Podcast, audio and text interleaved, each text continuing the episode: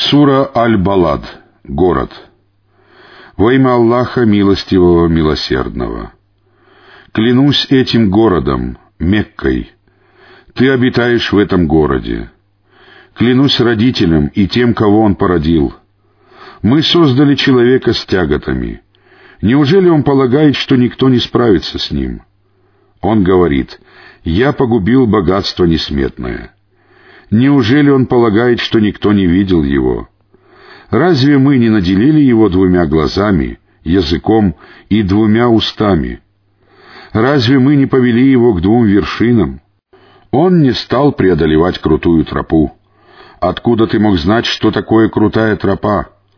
Это освобождение раба или кормление в голодный день, сироту из числа родственников или приникшего к земле бедняка — а после этого надо быть одним из тех, которые уверовали и заповедали друг другу терпение, и заповедали друг другу милосердие.